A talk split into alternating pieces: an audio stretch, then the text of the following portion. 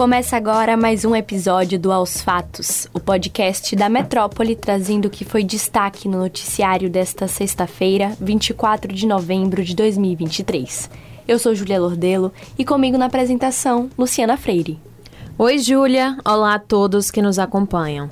Nesta sexta aconteceu mais uma edição do programa Três Pontos com Mário Kertes, Jânio de Freitas e Bob Fernandes. Os jornalistas cobraram resultados da investigação do caso das rachadinhas que envolve a família Bolsonaro.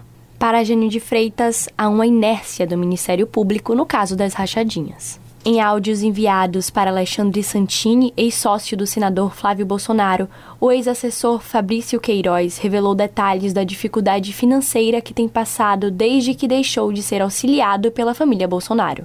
O conteúdo foi divulgado pelo portal Metrópolis. A conversa entre Queiroz e Santini ocorreu após um afastamento devido às investigações sobre as rachadinhas, que começaram em 2019.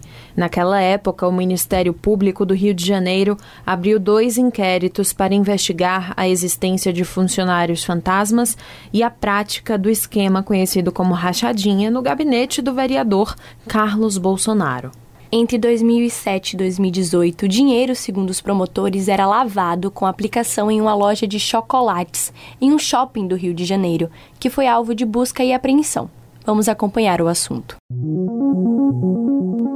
O papo agora é sobre economia. Nesta sexta, o ministro da Fazenda, Fernando Haddad, do PT, afirmou que o governo vai apresentar, até o fim do ano, uma proposta para substituir a desoneração da folha de pagamento, vetada integralmente na última quinta pelo presidente Luiz Inácio Lula da Silva. Segundo Haddad, as medidas para equacionar o fim da desoneração serão enviadas para o Congresso Nacional após a COP28, a reunião climática da ONU que acontece nas primeiras duas semanas de dezembro, quando a votação da reforma tributária já deverá ter sido concluída.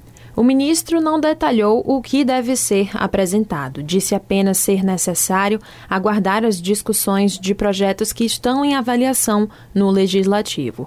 Também explicou que o executivo vai esperar para observar como o legislativo vai se posicionar em temas como a lei que regulamenta as apostas esportivas e a proposta de taxação dos fundos dos super ricos. A desoneração da folha permite a empresas de 17 setores substituírem a contribuição previdenciária de 20% sobre os salários dos empregados por uma alíquota sobre a receita bruta, que varia de 1% a 4,5%.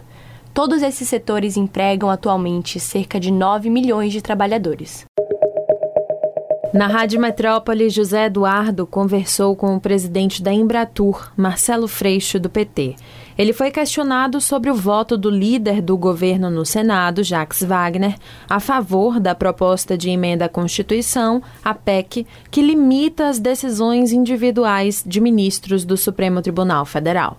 Segundo Freixo, deve haver uma justificativa plausível para o voto de Wagner, que ele definiu como um grande líder. Brasília tem uma temperatura da panela que você tem que estar ali dentro para entender o que está acontecendo. Então não consegui conversar muito com as pessoas, preciso ouvi-los primeiro. Tem o, o Jaques é uma liderança política que eu tenho um respeito muito grande, tem uma, uma vida inteira de, de entrega, muita realização aqui na Bahia. Então eu não consegui falar com o Jaques, não sei como é que foram as conversas do governo com, com o Senado. Agora, o ideal sempre é que a gente tenha harmonia dos poderes, porque já custou muito caro, né? É, o meu respeito ao Wagner é o mais mais absoluto pela sua história. Enfim, tem que, tem que entender o que, que, que foi conversado ali na casa para entender melhor isso e saber qual vai ser o desdobramento. O importante é que a gente tenha equilíbrio dos poderes e diálogo, né? Ainda na conversa, Freixo disse que não tem planos para concorrer às eleições municipais de 2024 pelo Rio de Janeiro, mas ressaltou que está à disposição para cumprir qualquer missão designada pelo presidente Lula. Freixo detalhou que os planos do partido envolvem pensar nas eleições de 2024 para prefeito e vereador e 2026 presidente, governador, senador, deputado estadual e federal em conjunto. Em sua análise, os votos depositados nas urnas nos próximos três anos vão determinar quais rumos o país seguirá. Para o petista, a ameaça bolsonarista segue viva. O objetivo maior, então, segundo Freixo, é consolidar um campo democrático em ambas as disputas eleitorais para evitar que a direita tome maior espaço. Confira a entrevista completa no YouTube do portal Metro 1. Fechamos a semana com atualizações do conflito no Oriente Médio. Após um acordo de trégua entre Israel e o Hamas, o primeiro grupo de reféns foi libertado nesta sexta-feira. Entre os 13 libertos estão mulheres e crianças israelenses que foram levados no primeiro dia de conflito, que foi 7 de outubro, quando o território de Israel foi invadido e mais de mil pessoas foram mortas. O grupo foi entregue pelo Hamas a agentes da ONG Cruz Vermelha, de acordo com a imprensa local.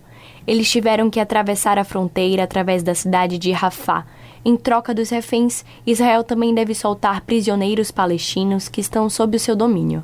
No primeiro grupo estão 39 presos, entre eles adolescentes. Além deste primeiro grupo, ainda são esperados que outras 37 pessoas sejam libertadas pelo Hamas. Vamos acompanhar. É isso, pessoal. Os fatos de hoje fica por aqui. Confira essa e outras notícias no metro1.com.br. Nos acompanhe nas redes sociais, arroba grupo.metrópole no Instagram e no TikTok e arroba metrópole no X, o antigo Twitter. E não deixe de ativar as notificações no Spotify para receber um alerta toda vez que sair um novo episódio e se manter atualizado. Tchau, galera. Até o próximo. Tchau!